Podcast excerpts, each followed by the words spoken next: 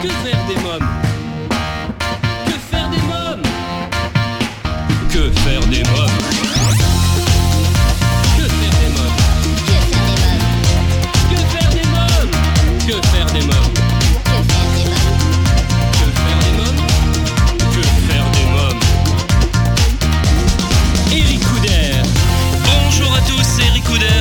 Heureux de vous retrouver pour un nouveau numéro de Que faire des mômes, votre rendez-vous 100% famille. Au sommaire, dans quelques instants, la rubrique Allo parlons jeunesse. Je téléphonerai à Amélie Mancé, maman et à l'origine de la marque Drôle de Zoo, les vêtements pour devenir autonome.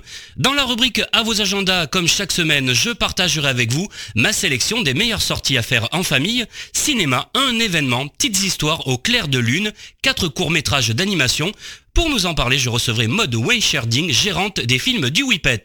Spectacle coup de projecteur sur les aventures de Polichinelle au théâtre de la Clarté à Boulogne-Billancourt. Et nous parlerons du goûter concert de la pochette musicale Tchaïkovski, le concert de piano à quatre mains avec Louise Aquili et Gaël Rouxel. J'ai lu Je suis en CE1 Théo à une petite sœur de la collection Castor Poche première lecture aux éditions Flammarion Jeunesse. Dans la rubrique invité, il triomphe sur scène dans son seul en scène théâtrale Giovanni et le dernier Saltimbanque. Il sera le 12 février, le 12 mars et le 11 avril à 21h15 au grand point virgule. Giovanni est mon invité d'honneur. À présent, en partenariat avec l'ONG CNRJ, Allô Parlons Jeunesse. Que faire des mômes? L'ONG CNRJ est l'organisation non gouvernementale des cercles nationaux de réflexion sur la jeunesse.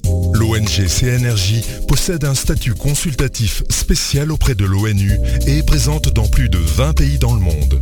L'ONG CNRJ est construite par des citoyens sans argent des États, elle est donc indépendante. Elle travaille à permettre à la jeunesse de mieux prendre sa place dans le monde. N'hésitez pas à aider l'ONG CNRJ à aider la jeunesse sur www.cnrj.org. L'ONG CNRJ vous présente l'invité jeunesse. Euh, J'appelle sans plus attendre Amélie Mancé. Allô? Oui, bonjour Amélie Mancé. Oui, bonjour. C'est Eric Couder de l'émission Que faire des mômes? Oui, bonjour Eric. Enchanté. Merci. Enchanté. Alors vous êtes maman de Alban, 3 ans, et à l'origine de la marque Drôle de Zoo, les vêtements pour devenir autonome. Alors quelle est l'histoire de Drôle de Zoo et comment est née cette idée? Eh ben, en fait, euh, ça commence de façon très personnelle euh, avec justement ma fille euh, Alban qui, euh, à l'âge de deux ans, avait euh, très envie de s'habiller toute seule et avec les vêtements euh, que j'avais dans mes tiroirs, c'était souvent compliqué. Elle bloquait ou elle trouvait pas ça amusant, elle se décourageait vite. Et du coup, je me suis dit qu'il y avait quelque chose à faire pour aider les enfants à s'habiller tout seuls et puis surtout leur donner envie, les amuser et les encourager en fait à, à devenir autonomes. Du coup, j'ai j'ai voulu créer une ligne de vêtements euh, qui allait dans ce sens-là. Donc c'est pour ça que j'ai créé Drôle de Zoo. Drôle de Zoo, c'est une marque qui va permettre aux enfants euh, d'apprendre à s'habiller tout seuls. Donc ça va marcher par différentes façons. Euh, j'ai mis par exemple des broderies sur tous les vêtements à l'endroit où l'enfant doit placer les mains pour attraper l'habit et l'enfiler dans le bon sens. Donc en fait, il va être guidé tout au long de l'habillage et puis ça va se faire sous forme de jeu puisque l'idée c'est d'aller un peu à la chasse aux animaux brodés, d'essayer de les attraper pouvoir s'habiller euh, tout seul. Où en est le projet aujourd'hui? Alors aujourd'hui, euh, j'ai créé une campagne pour pouvoir euh, financer ma, ma production, ma première production, une première collection de six pièces. Donc ce sont des habits qui vont euh, pour les enfants de 2 euh, à 6 ans. Et je vais pouvoir lancer mon, mon- site internet et mon e-shop qu'au mois de, mars au printemps euh, 2019. Cependant, pour les personnes qui souhaiteraient déjà précommander, c'est tout à fait possible en me contactant sur mon site drôledezo.com ou par les réseaux sociaux. C'est juste que la livraison n'interviendra qu'au printemps. Euh, Qu'est-ce qu'il faut aujourd'hui pour vous aider justement Si euh, des auditeurs ont envie euh, de vous donner un coup de pouce, vous avez besoin de quoi pour développer au maximum cette marque? Bah, L'idée, c'est déjà d'en parler un maximum autour de soi, euh, de pourquoi pas de suivre sur les réseaux les avancées du projet. Puis dès que j'aurai dès que j'aurai mon stock, ne pas hésiter à essayer. euh, euh, c'est vrai que j'ai pu essayer euh, les vêtements euh, tout autour de moi avec des mamans testeuses et les enfants euh, accrochent bien. Donc je pense que la preuve va se faire beaucoup par le produit, mais voilà, il ne faut pas hésiter à, parler du concept. Je pense que ça, ça peut intéresser énormément de parents qui galèrent un peu au quotidien le matin pour, pour habiller leurs enfants et être à l'heure à l'école, à la crèche, chez la nounou. Voilà. Parlez-nous maintenant de la collection. Combien de modèles existe-t-il Alors il existe six modèles, dont quatre sont mixtes, donc destinés aux filles et aux garçons. Donc on a deux pulls, un jean, deux t-shirts et une robe. Chaque modèle a en fait un peu ses, spécificités, des petites adaptations qui vont euh, qui vont aider euh, l'enfant à s'habiller tout seul. Donc par exemple, ça va être euh, une petite fermeture éclair dans, dans la robe pour pouvoir s'entraîner à ouvrir et fermer un zip. dans la poche du sweat, il y a un petit jouet brodé qui est attaché par un bouton. Euh, en ouvrant le bouton, on peut décrocher le petit jouet et euh, c'est pour encourager l'enfant à, à, manipuler des boutons traditionnels, mais que ça ne les bloque pas non plus pour euh, s'habiller ou déshabiller. Donc on n'enlève pas complètement la difficulté, mais l'idée c'est de leur permettre d'apprendre à leur rythme et de s'entraîner en s'amusant. Alors il y a le t-shirt Armand l'éléphant. Parlez-moi de ce t-shirt. Alors le t-shirt Armand l'éléphant, c'est un produit assez simple. beaucoup de parents nous ont dit que c'était compliqué pour leurs enfants de s'habiller parce que euh, leur tête bloquait au niveau de l'encolure et que les enfants détestent euh, être bloqués dans leur t-shirt. Donc du coup, on s'est dit il faut trouver une coupe qui va permettre euh, d'éviter ce blocage et d'éviter aux enfants de se décourager de prime abord.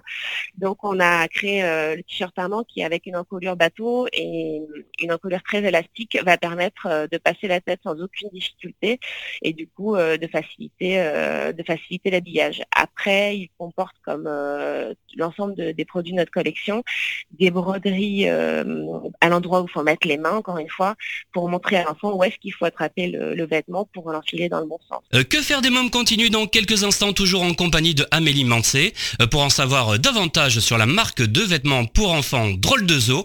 Mais pour l'instant, faisons une courte pause. A tout de suite. Que faire des mômes euh, chers auditeurs, si vous venez de nous rejoindre, vous écoutez Que faire des mômes, l'émission 100% famille, c'est Eric Couder.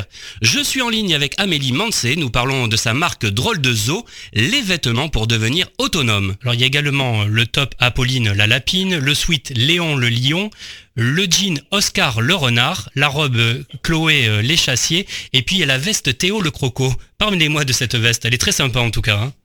Ouais, la veste Théo le Croco, bah, l'idée c'était de, faire un petit rappel de l'univers euh, autour des animaux, puisqu'on sait que c'est un univers qui plaît beaucoup aux enfants. Donc on a les petites poches avec les griffes euh, des pattes croco qui, qui, va beaucoup amuser les enfants. Et puis l'intérêt pédagogique, on va dire, de cette veste, c'est euh, de pouvoir s'entraîner à l'habillage qu'on apprend souvent en, école maternelle, de la façon dont on enfile les manteaux, en faisant passer les bras au-dessus de la tête. Donc on met les mains dans les manches et hop, on lève les bras pour, pour passer la veste au-dessus de sa tête. Euh, l'intérêt aussi de cette veste euh, d'un point de vue éducatif, c'est de pouvoir apprendre à ouvrir et fermer euh, des boutons pression. Donc on sait que c'est plus facile pour un enfant de manier ce type de fermeture que des boutons traditionnels. Donc il va pouvoir assez facilement s'adapter au changement de température en ouvrant et fermant sa veste tout seul. la robe Chloé Les Chassiers, alors ce que j'ai bien aimé, c'est qu'il y a un dessin à découvrir en ouvrant la fermeture éclair, hein, qui est cachée dans la jupe. Hein? Oui, c'est ça. En fait, l'idée, c'est d'avoir un petit zip qui est caché dans un pli de la jupe. Donc, c'est euh, assez discret, mais ça, ça, ça permet aux enfants euh, de s'entraîner à ouvrir et fermer une fermeture éclair. Et pour les inciter à le faire, on a caché euh, sous la fermeture éclair un petit dessin d'animaux à découvrir. Donc euh, l'idée, encore une fois, c'est de ne pas euh, être bloqué par un type de fermeture qu'on n'arriverait pas à utiliser, mais par contre d'encourager l'enfant à s'entraîner, à le faire, en l'incitant à le faire, puisque lui, ça va beaucoup l'amuser de pouvoir ouvrir et, fermer ce petit zip euh, pour faire apparaître et, cacher les petits animaux qui s'y cachent. En tout cas, les enfants qui choisiront le suite Léon le lion pourront trouver un petit lion dans la poche à déboutonner pour pouvoir jouer également. Exactement. Ben ça, c'est, le, on va dire, une des étapes euh, les plus compliquées quand on est vraiment dans l'apprentissage de l'autonomie pour les jeunes enfants. C'est les boutons traditionnels, hein. euh, les, euh, les, boutons qu'il faut passer dans une boutonnière. on sait que c'est, ça peut être compliqué. Et l'idée de ce, de ce petit jouet qui est caché dans la poche, c'est de s'entraîner à déboutonner justement pour décrocher le petit jouet et reboutonner pour le remettre dans la poche. Donc, c'est encore une fois incitatif puisque les enfants vont avoir envie de décrocher ce petit jouet et, pour ce faire, ils vont devoir déboutonner le petit bouton. Est-ce que c'est vos enfants qui ont testé justement votre collection? Ah bah évidemment, en premier lieu, c'est ma fille. Ouais. Euh, et puis bon voilà, j'ai commencé de façon euh, tout à fait artisanale. Hein. je suis quand même une maman qui n'était pas du tout euh, issue du domaine de la mode. Et, et, puis en voyant ma fille galérer, je me suis dit il y a des choses à trouver. Donc j'ai commencé en, mettant des petits patchs thermocollants sur mes vêtements. Et puis j'ai vu que qu'elle accrochait beaucoup, que ça lui donnait envie de s'habiller, que vraiment elle y prenait plaisir. Et je me suis dit bon, c'est pas obligé d'être une galère, ça peut, ça peut devenir un, un moment de plaisir Donc, euh, bah, petit à petit, c'est devenu un véritable projet. J'ai élargi un peu le, cercle des testeuses avec euh, les nièces, les, enfants des copains. Euh, et puis, bah, voilà, de, fil en aiguille, c'est devenu un, drôle de. Euh, quelle taille euh, on peut retrouver euh, pour les enfants? Donc c'est mixte en tout cas, filles et garçons, ça vous l'avez dit. De, quelle taille à quelle Alors, taille? À partir de deux ans, puisque souvent les premières envies d'autonomie, c'est dans ce, autour de cet âge-là. Et, c'est jusqu'à six ans, de deux à six ans, puisque c'est l'âge un peu charnière de, la quête d'autonomie, donc pré-maternelle et, et jusqu'au CP. Alors cette marque est pratique, chic et ludique. Oui, bah, l'idée c'était de, concilier, de se dire que c'est pas parce qu'un vêtement est pratique, que les encolures sont souples, que les matières sont souples et que c'est facile de s'habiller qu'on doit renoncer à l'esthétique. Donc c'était de permettre euh, d'avoir euh, des vêtements à la fois euh, faciles à mettre, mais tout aussi élégants et qui plaisent à la fois aux parents et aux enfants. Oui, et les prix sont abordables également. Hein? bah, alors j'ai voulu tout faire pour que le prix soit soit le plus accessible possible, puisque l'idée c'est quand même de permettre à un maximum d'enfants d'avoir accès à ces vêtements qui vont les aider à, à devenir autonomes. Euh, maintenant, c'est vrai que je suis une petite marque qui, débute et du coup, euh, euh, je ne peux pas non plus faire des prix plus bas. C'est-à-dire qu'il faut, faut que je puisse maintenir un certain, un certain équilibre. mais j'ai essayé au maximum de, permettre d'ouvrir ces produits à, tous les parents. Bien sûr. Alors, si nos amis auditeurs ont envie de se procurer un des articles de cette collection, comment doivent-ils procéder?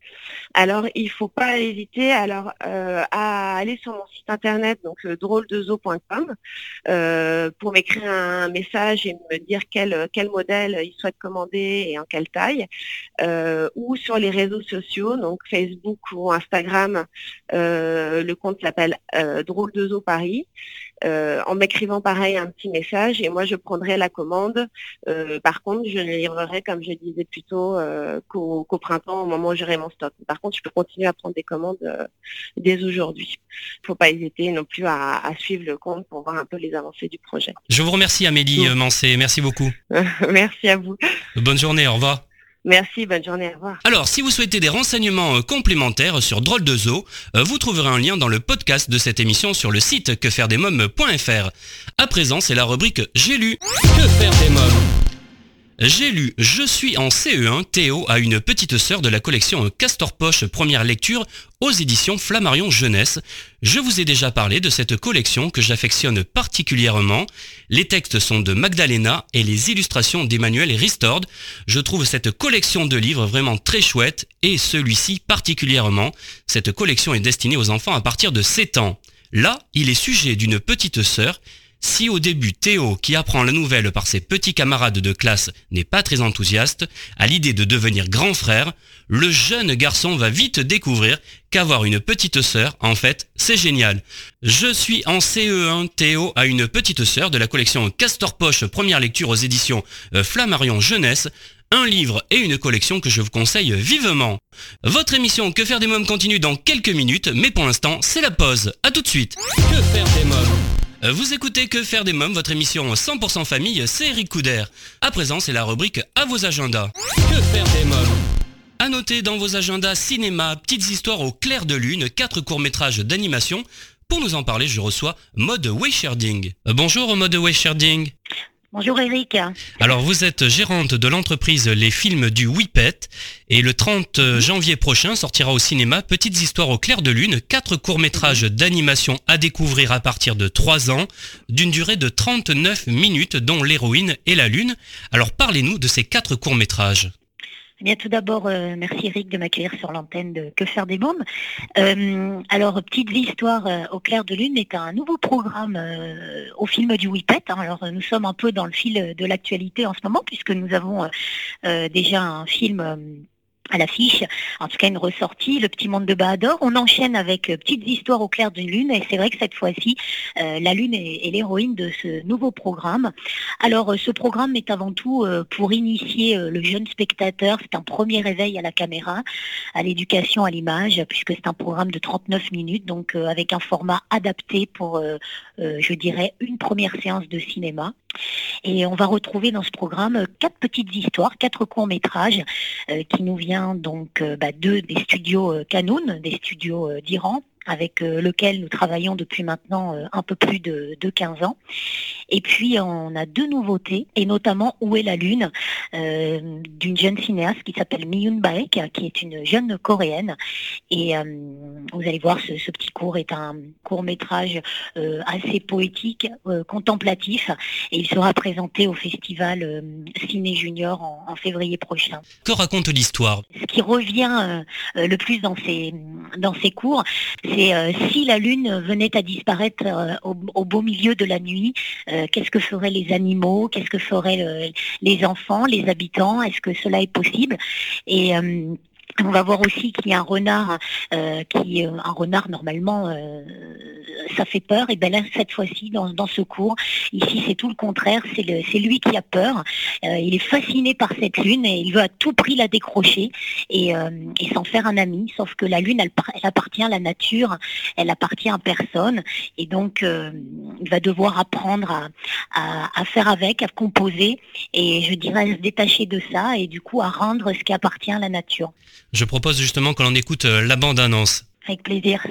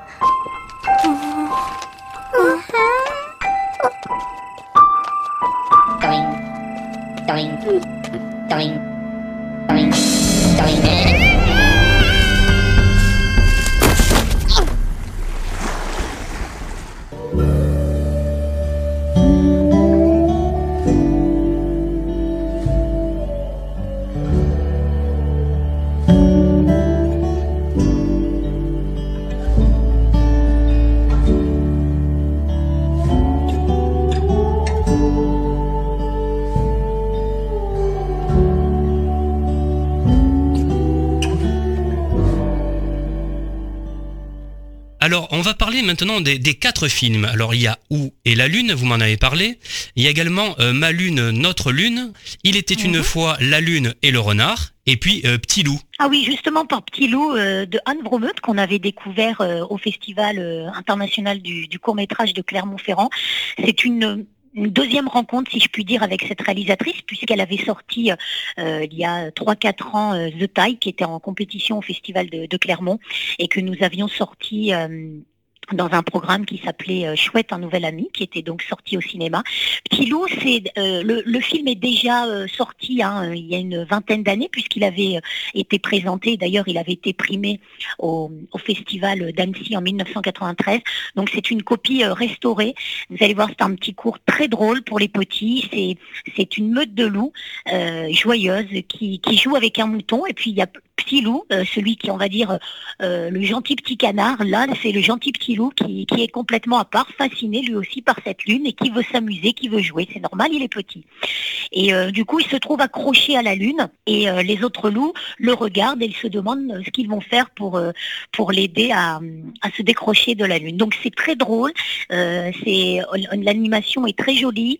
c'est du dessin animé en, en matière découpée et c'est très joyeux pour, pour un premier cinéma pour les tout petits des 3 ans en fait. Je vous remercie Mode Weisherding, merci beaucoup. Merci Eric. Petites histoires au clair de lune, un film à découvrir en famille au cinéma. chers auditeurs, à noter dans vos agendas le spectacle Les Aventures de Polichinelle au théâtre de la Clarté à Boulogne-Billancourt. côté événement, le goûter concert de la pochette musicale Tchaïkovski et les cookies noisettes d'Amant Prête, un concert de piano à quatre mains avec Louise Aquili et Gaël Rouxel que je reçois à présent. Bonjour Louise Aquili et Gaël Rouxel. Bonjour. Bonjour. Alors le samedi 2 février à 16h, vous présentez Tchaïkovski en concert de piano à quatre mains à l'occasion des goûters concerts de la pochette musicale.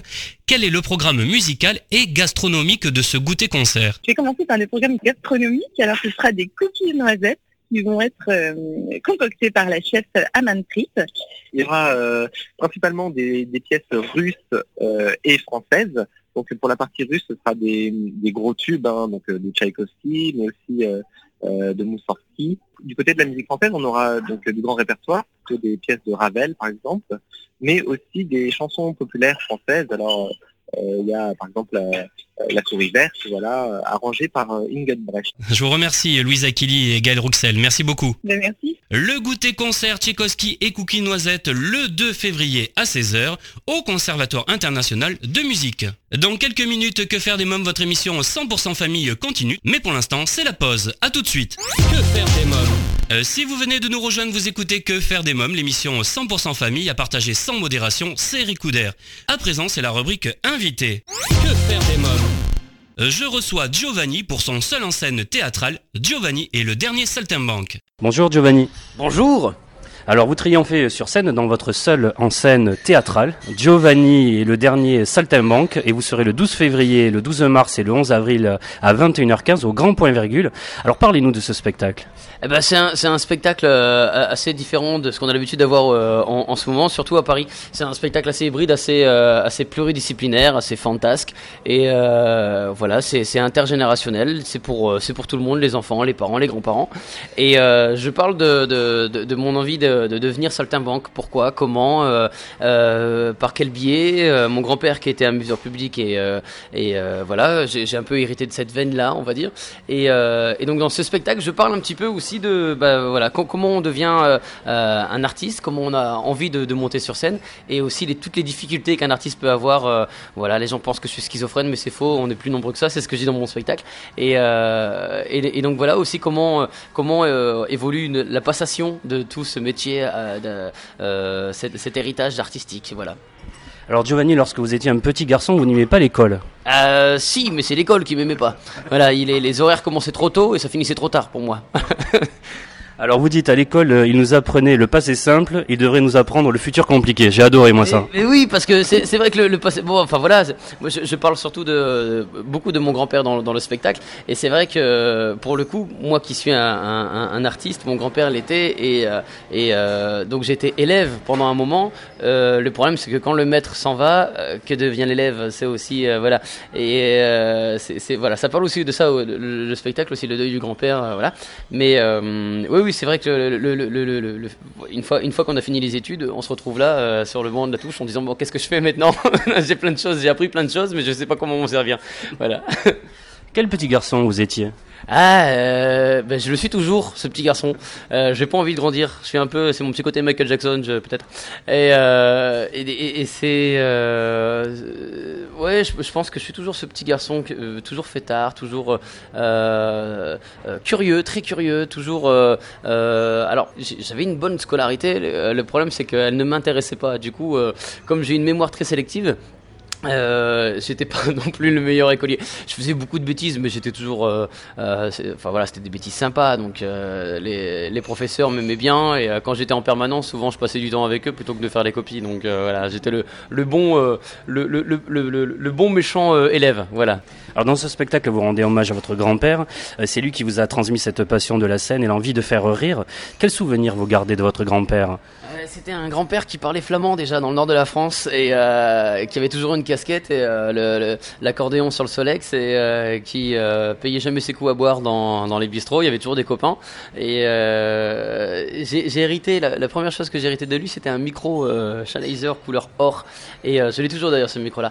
Et je pense que j'ai beaucoup hérité de, de ce côté, ouais, profitons énormément de, de, la vie de chaque instant et de, de tout ce qui nous entoure, de, de même, bah voilà, euh, même nos ennemis. C'est un peu euh, ça ma philosophie et, euh, et je pense que j'ai, c'est plus, c'est vraiment un héritage. Je parle vraiment d'héritage. C'est pas une éducation que j'ai eue de, de, ce côté-là. C'est vraiment un héritage. Je suis comme ça. Il était comme ça et voilà. Mais dans ma famille, on, voilà, on me compare souvent à lui parce que j'ai, j'ai voilà, ce côté euh, amusons-nous, voilà, point, amusons-nous. Alors comme dirait votre grand-père, dans la vie il faut savoir tout faire. Est-ce que c'est pour cela euh, que vous êtes un artiste pluridisciplinaire? Euh, Oui, alors après je suis aussi autodidacte, donc euh, encore une fois, c'est à force de s'y intéresser. Voilà, si je peux dire quelque chose, c'est être curieux enrichit énormément. Pour moi, l'école est fait pour les personnes qui n'arrivent pas à apprendre d'eux-mêmes et, euh, qui ne sont pas curieux. Moi, je, voilà, je pense que euh, aujourd'hui, ce métier-là me rend énormément heureux. J'appelle même pas ça un métier. Dans ma tête, c'est bah, c'est ma vie en fait, c'est comme ça. Voilà. Et, euh, et, je pense que oui, euh, euh, apprendre de soi-même, c'est, très important. Et, voilà, soyons curieux encore une fois, soyons inventifs et, tout ça avec énormément de plaisir. Ça peut donner que du bon résultat. Alors vous êtes un véritable showman. Pourquoi cette envie de faire le show? Ah bah pareil, ça c'est moi. En fait tout se retourne. Euh, je pense que le texte a été fait autour de moi. quand j'étais gamin, j'avais euh, une tétine, euh, comme tous les gamins d'ailleurs, et dans le berceau, je, je, faisais tourner ma tétine sans la toucher. Voilà, j'étais un peu bête de foire déjà à l'époque, et aujourd'hui on appelle ça showman. Donc voilà, je suis rouge, je fais beaucoup de grimaces, je saute tout le temps, je suis très énergique, et donc ouais, je rentre dans la catégorie showman, mais je suis très content parce que c'était pas facile pour moi de rentrer dans une catégorie, comme je suis un peu hors piste. Euh, euh, c'est les gens ils disent non c'est un clown, non c'est un comique, non c'est un chanteur, non mais en fait il fait du visuel, non bah en fait et, euh, et, donc ouais je suis, je suis un showman mais ça me va bien moi showman ça me va ça me va très bien. Alors vous aimez jouer avec les mots, ce qui vous a d'ailleurs valu le prix Raymond DeVos. Ouais. c'est représente quoi Raymond DeVos pour vous? L'imaginaire, ça représente énormément euh, pour moi, euh, professionnellement parlant, artistiquement parlant. C'est quelqu'un qui, voilà, j'étais bercé. Il a, fait partie de toute cette vague pour moi de, de, de génie de l'humour, euh, comme Fernand Reynaud, comme comme De Finesse, comme même dans la chanson les Brel, les, les, les, les, Yves Montand et tout ça. Et, et, Raymond DeVos, il a réussi justement à, à s'imposer sur un personnage très rêveur, très fantastique, très comment dire, euh, c'est un, univers qu'il a, posé euh, en même temps que son humour, et c'est un peu ce que je fais euh, à travers la musique, à travers le côté un peu rock'n'roll, fantasque et tout ça. lui, il a réussi à imposer ce côté poétique, voilà, cette façon de s'habiller en bleu ciel qui représente les nuages et tout ça, et en même temps ce côté pluridisciplinaire aussi, parce qu'il jonglait, il chantait, il jouait de la musique, du piano, des cuivres et tout ça, et en même temps, bon, il était très catégorisé dans le côté maître de, de, de, de, la langue française, des jeux de mots. Euh, moi, je suis très catégorisé dans le côté visuel, grimace, mais à côté, je fais énormément de choses aussi. Donc euh, voilà, je pense que c'est un exemple aussi. J'étais très honoré quand ils m'ont remis le prix pour le prix de l'humour euh, de l'année. J'étais très content quand même. Ouais, c'était un peu mon petit succès à moi. que faire des mômes continue toujours en compagnie de Giovanni, mais pour l'instant, je vous propose de faire une courte pause. À tout de suite. Que faire des mômes? euh, de retour pour la suite de Que faire des mômes, votre émission 100% famille, c'est Eric Couder, Giovanni est mon invité. On vous surnomme également le Jim Carré français. Euh, que pensez-vous de ce surnom? Ah bah, Il m'a tout piqué en fait. Ouais, 20 euh, ans avant que je fasse de la scène, mais il m'a tout piqué. alors ouais, c'est aussi flatteur forcément. J'espère qu'un jour on, dit, on, dira tiens il fait du Giovanni. je, je pense pas qu'on va voir Jim Carrey en disant tiens tu fais du Giovanni, je connais ça. Alors dans votre parcours il y a eu une rencontre, c'est le clown Mario. Je voudrais qu'on revienne sur cette rencontre puisque il vous a appris à aller chercher le rire dans la salle. Comment on va chercher le rire dans la salle eh ben On l'écoute, on l'écoute énormément. Quand on est artiste, on a toujours tendance à être dans sa bulle. Quand on écrit un nouveau sketch, on a toujours tendance à, réciter son texte, et euh, comme si on était dans sa chambre d'hôtel ou dans sa chambre. Et, euh, Mario m'a appris à, positiver, à, être cool et à, se détendre et à, écouter euh, plus le public que s'écouter soi-même. Et sur une scène, c'est très important. Je pense que dans le milieu, on a oublié qu'on faisait ce métier pour les gens. Et, euh, et ça, c'est une phrase que je redirai le plus souvent possible pour que justement je puisse rester euh, les pieds sur terre pour, euh, pour me dire voilà, je, je, fais ce métier pour les gens, pour, pour le mec qui va prendre sa voiture aller travailler depuis 15 ans, euh, nourrir sa femme et, et, ses enfants et qui euh, se retrouve un samedi soir dans une salle, alors qu'il met rarement les pieds dans une salle de théâtre, mais il y va pour les enfants ou bien pour les copains. Et, et c'est ce genre de mec, c'est ce mec-là que j'ai envie de bah, de le faire rêver pendant une heure. Et, euh, et Mario m'a appris ça, m'a appris à, à, faire rire les gens, qui que ce soit. Faire rire, c'est une chose difficile Alors, il paraît que c'est la chose la plus difficile. Moi, j'ai commencé par là, donc je je pourrais pas dire. Euh, quand je vais faire du dramatique, je vais dire que c'est super facile de faire rire.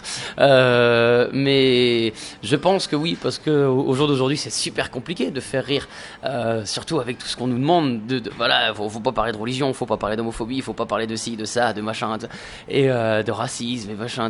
Et je pense que on peut le faire. Faut juste savoir le faire euh, Voilà, il y a une façon de le faire. Euh, L'idée de le faire avec telle personne ou telle personne, pour moi, c'est pas la bonne solution. C'est, euh, je pense qu'on peut le faire. Moi, je peux, euh, je peux très bien faire rire des, homosexuels euh, avec un public homosexuel. Il n'y a aucun problème à ça. Au contraire, enfin, je veux dire, il n'y a pas de secret. Ils le sont homosexuels, donc on peut en rire. moi, je ris des roues et ça me dérange pas qu'on me dise ouais, les roues ça pue. Ça, voilà, bon, bon. Il y a que quand il pleut que je pue, contrairement à d'autres personnes.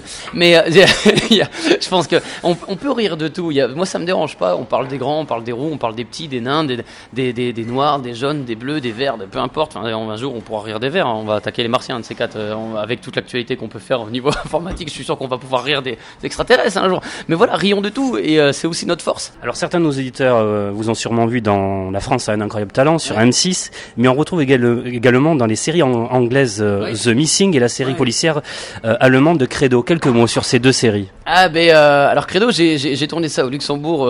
C'était dans une espèce de discothèque et tout ça. Ça a duré une plomb pour, pour, pour toutes ces scènes-là. Euh, c'était un bon souvenir. Et euh, dans euh, The Missing sur la BBC, c'était un. j'ai tourné avec Checky Kirio. Je peux dire que j'ai tourné avec Checky Kirio, le grand Checky Kirio qu'on voit souvent dans les rôles de méchants, dans Men in Black, dans tout ça, machin. Et, et pour le coup, j'ai eu une scénette qui s'est improvisée et j'en suis très content. Et en fait, j'étais dans un square, je faisais le rôle d'un flic et puis et à un moment, lui, il est en course poursuite avec une voiture et puis il manque de me renverser et donc je fais oh, puis il fait dégager, dégager. Voilà, c'était la scène que j'ai eue avec Checky Kirio. Alors à l'époque, je suis. Et, elle est sympa quand même. euh, comment expliquez-vous euh, que vous arrivez à embarquer dans votre univers euh, toutes les générations confondues et même les enfants? Eh ben parce que euh, les enfants euh, c'est le, public le plus simple. Euh, il suffit quelques grimaces, quelques rythmes et que, enfin rythme un peu clownesque. L'enfant est le premier à, accepter de rêver en fait. L'adulte doit d'abord décroiser ses bras et, d'accepter de, reprendre son cœur d'enfant pour rire. Et, c'est justement là la faille, c'est que je vais les je vais les choper très très facilement à travers leur cœur d'enfant et je vais leur justement, je, je, ne leur parle pas de ce qu'ils ont l'habitude de vivre. Voilà. Donc du coup, ils sont, ils, sont obligés de tomber dans mon. S'ils si, rentrent pas dans mon univers, ils, ils, font rien. Ils, ils sont vite euh, chier dans le spectacle. Donc c'est aussi ça la force, c'est que je ne parle pas du métro au boulot dodo. Je ne parle pas de la vie tous les jours. C'est un, un univers où euh, voilà, je vais, je, vais, je vais parler euh, des fois de politique, mais sans vraiment en faire un débat et sans parler de, faits politiques qui s'est vraiment passé. je vais juste parler des quelques codes pour que les gens on, on puisse avoir la référence et qu'on puisse se marrer ensemble de ça. Euh, le public participe au spectacle, mais euh, simplement à, à, ce que je veux moi. Voilà, j'ai pas envie de les faire rentrer dans quelque chose qui, leur rappelle leur vie de tous les jours. Et donc du coup, ils sortent de là en disant, wow, j'ai passé une heure là, j'ai mis mon cerveau à l'entrée et été voir le spectacle et je le reprends que maintenant.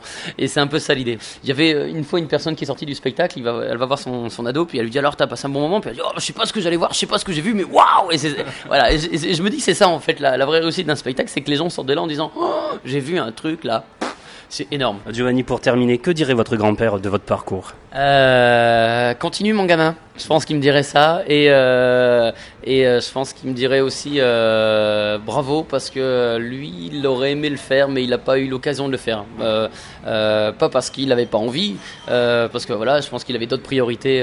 malheureusement, à, l'époque, il devait ramener de l'argent pour faire bah, pour, pour, pour, nourrir la famille, tout simplement. Donc, je pense qu'il n'a pas eu l'occasion de d'avoir quelqu'un qui lui dit allez, vas-y, t'as rien à perdre. moi, je l'ai fait et, et j'ai continué à le faire tel que moi je le le voyais ce métier. Euh, j'écoute énormément les gens de mon entourage, les, que ce soit les proches ou même les, professionnels que je rencontre le soir du spectacle. Et, quoi qu'il se passe, j'essaie toujours de garder le cap de mon univers, mon style, et je pense que c'est pour ça qu'ils me diraient surtout bravo, pour que je reste ce que je suis, et, et j'espère rester le plus longtemps possible moi-même. Voilà. Merci Giovanni. Merci à vous. Giovanni est le dernier saltimbanque le 12 février, le 12 mars et le 11 avril à 21h15 au Grand Point Virgule, un spectacle à ne surtout pas manquer. Et eh bien voilà, que faire des mômes pour aujourd'hui, c'est terminé. Un grand merci à tous mes invités. Comme chaque semaine, j'embrasse très fort ma Erika qui m'a inspiré cette émission. Merci à vous tous d'être chaque semaine de plus en plus nombreux à nous écouter. Je vous invite sans plus attendre à vous abonner au podcast et au site quefairedesmoms.fr et à nous suivre sur les réseaux sociaux Facebook, Twitter et Instagram. Merci pour votre fidélité. Bye bye